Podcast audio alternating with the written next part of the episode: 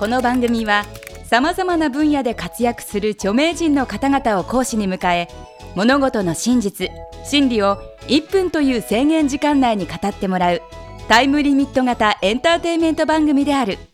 講義スタートから1分が経過するとたとえ話の途中でも強制的に講義は終了となってしまう。極めてシビアな番組です。第5回目の講師は BSTBS で放送されている酒場放浪記が大人気。酒場をテーマにした執筆活動や俳人としても有名な吉田類先生です。今回吉田先生に講義していただくのは1分でわかるお酒の飲み方。お酒のことを語らせれば右に出る者はいないであろう吉田先生。とても楽しい講義になりそうです。1限目のテーマは立ち飲み。最近よく見かける立ち飲み屋さんですがそのルーツや歴史は一体どんなものなのでしょうか？制限時間は1分間。それでは吉田先生お願いします。皆さんね立ち飲みっていつから始まったかご存知ですか？これはねお酒と同時なんですね。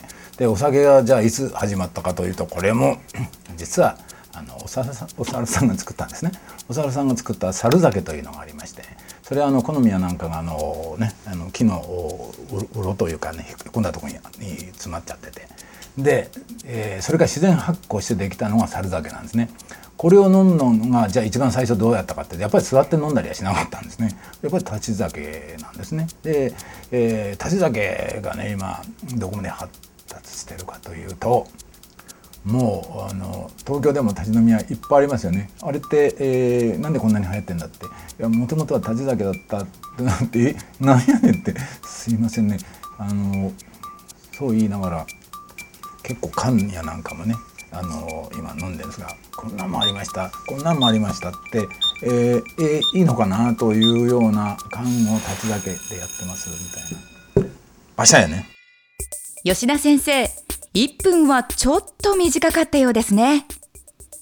それでは言い足りなかったことを補足講義でお願いします。短いですね。あのせっかくね、えー、一晩寝ないで考えた原稿があったんですがもうスカッと忘れましたね。ほんまに考えたのかになって言われてもあれなんですけどあの実はねあの本当にね立ち酒というのは実は別れの酒あるいはあのそうですね武士がこれから戦いに行くぞとかっていうような時に必ず食ってやってあのグラスを割ったりグラスというかグラスはないんですが陶器やあの陶器のねこういうのでお別れの酒だったんですね。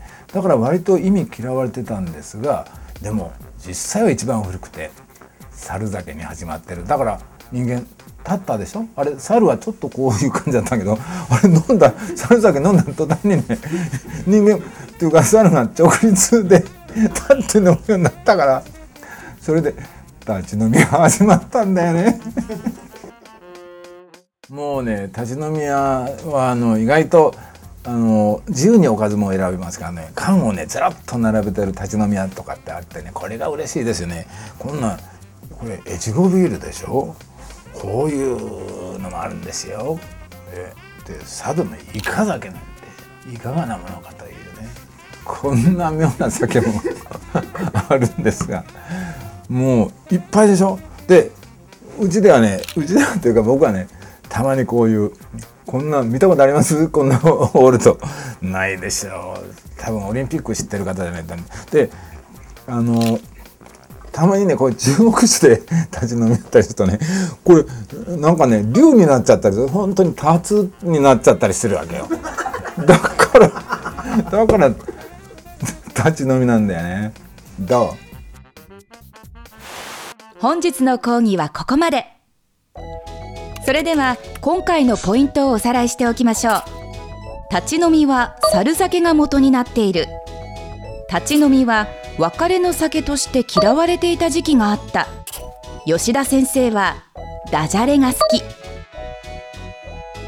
1分でわかる大学のホームページアドレスは www .andsmile.tv 次回の吉田先生の講義は一人飲みについてです。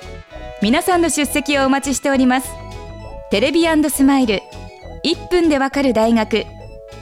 本日はこの辺で閉校。